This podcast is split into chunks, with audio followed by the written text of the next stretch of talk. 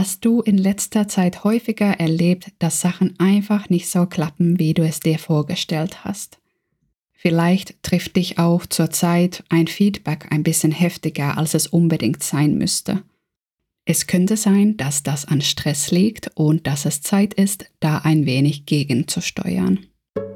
Hey und willkommen beim Podcast Stressbefreiung. Ich bin Silja Düllele, Coach und Trainerin mit finnischen Wurzeln. In jeder Folge begleite ich dich auf deinem Weg zu mehr kraftvoller Gelassenheit, damit du dich Schritt für Schritt stressfreier fühlst. Wir starten mit einer kleinen Geschichte. Bei dieser Geschichte geht es um einen Mann, der schon seit längerem unter Stress leidet. Er hat heftigste Stresssymptome und es geht ihm wirklich dreckig. Und er hat sich dann endlich entschieden, zum Arzt zu gehen. Für den Arztbesuch nimmt er auch seine Partnerin mit, weil es ihm mittlerweile so schlecht geht. In der Arztpraxis wird dann der Mann sorgfältig von einer Ärztin untersucht und die sieht auch, dass die Lage durchaus sehr ernst ist. Daraufhin nimmt die Ärztin die Partnerin vorsichtig beiseite und sagt zu ihr, Wissen Sie, Ihrem Mann, Ihrem Partner, dem geht es wirklich schlecht. Er ist dabei, an Stress zugrunde zu gehen. Wenn das so weitergeht, dann wird er noch einen Herzinfarkt haben.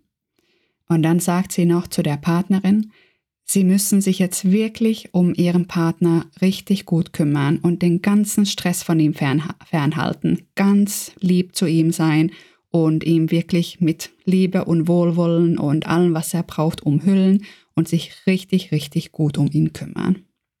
Nach der Untersuchung geht das Paar dann nach Hause und der Mann fragt seine Partnerin, was die Ärztin denn wohl zu ihr gesagt hat, weil das hat, er ja nicht mitbekommen. Daraufhin antwortet die Partnerin, du wirst sterben. Diese Geschichte passt jetzt natürlich nicht zu dir, weil du schon diesen Podcast hier hörst und dadurch auch ganz genau weißt, wie wichtig es ist, was für dich zu tun und bist halt auch dabei, deinen Weg zu finden, mit Stress umzugehen und probierst da unterschiedlichste Sachen aus.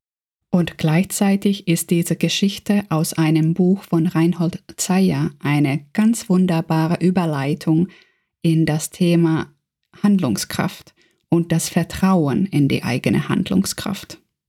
Also das Vertrauen in die eigenen Fähigkeiten, mit schwierigen Situationen umzugehen und Lösungen zu finden und umzusetzen. Auch mal Selbstwirksamkeit genannt.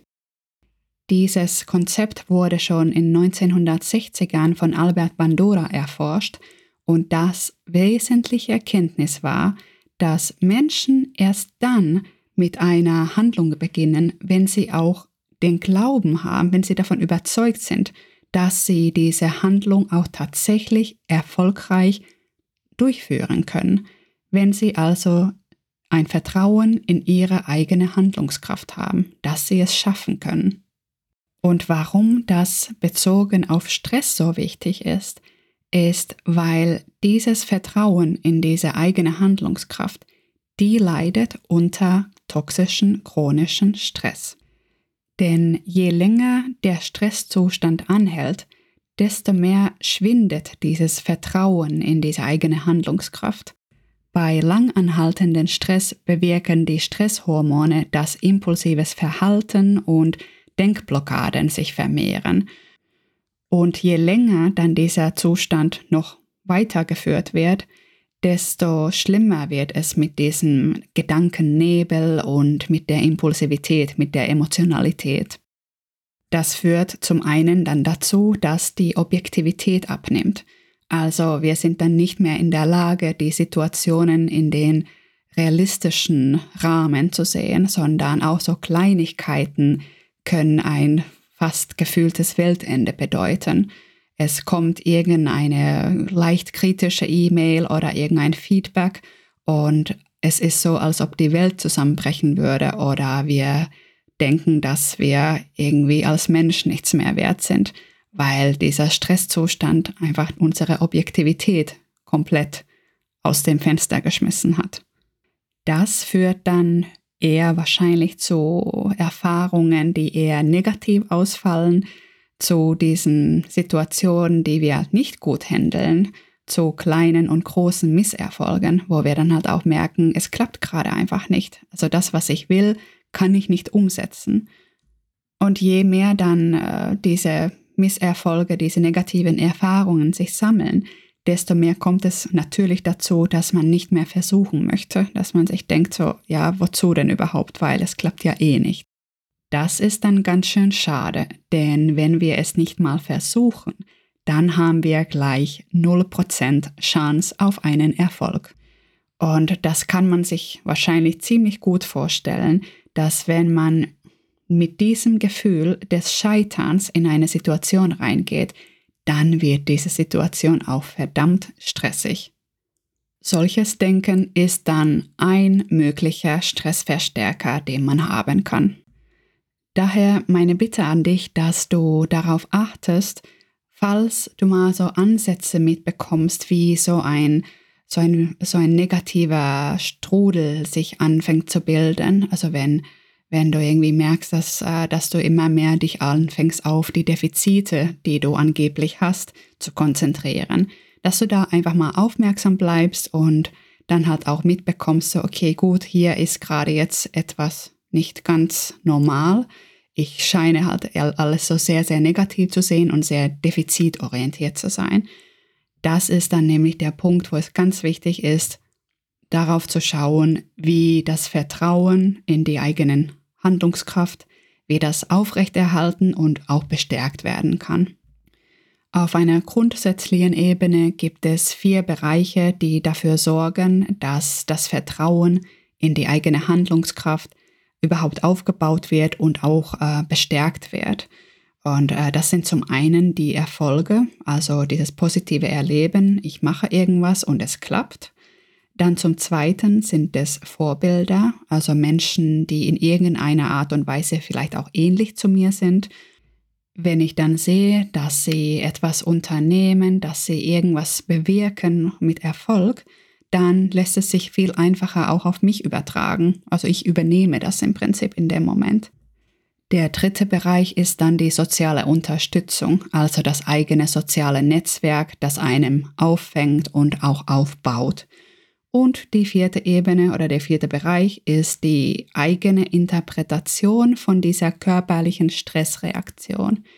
Wie gehe ich denn damit um, wenn ich eine physische Stressreaktion habe, wenn ich Herzklopfen habe, wenn ich schwitzige Hände habe und all das, was alles noch in so einer Stressreaktion dazu zählen kann? Mache ich mich dann vielleicht fertig dafür, dass ich gerade irgendwie Angst habe oder überhaupt gestresst bin? Sehe ich das als Aufregung oder vielleicht kann ich es auch einfach annehmen, dass ich gerade gestresst bin und weiß, ich muss halt jetzt auch für mich sorgen. Es ist so und ich beurteile mich dafür nicht.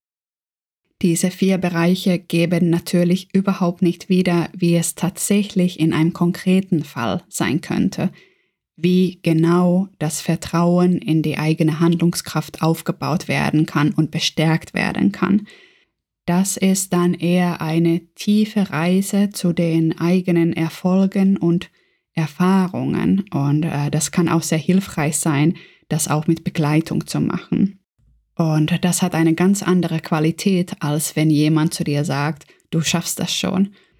Denn wenn wir wirklich Vertrauen in unsere Handlungskraft haben, dann sehen wir sowohl unsere Stärken als auch unsere Schwächen.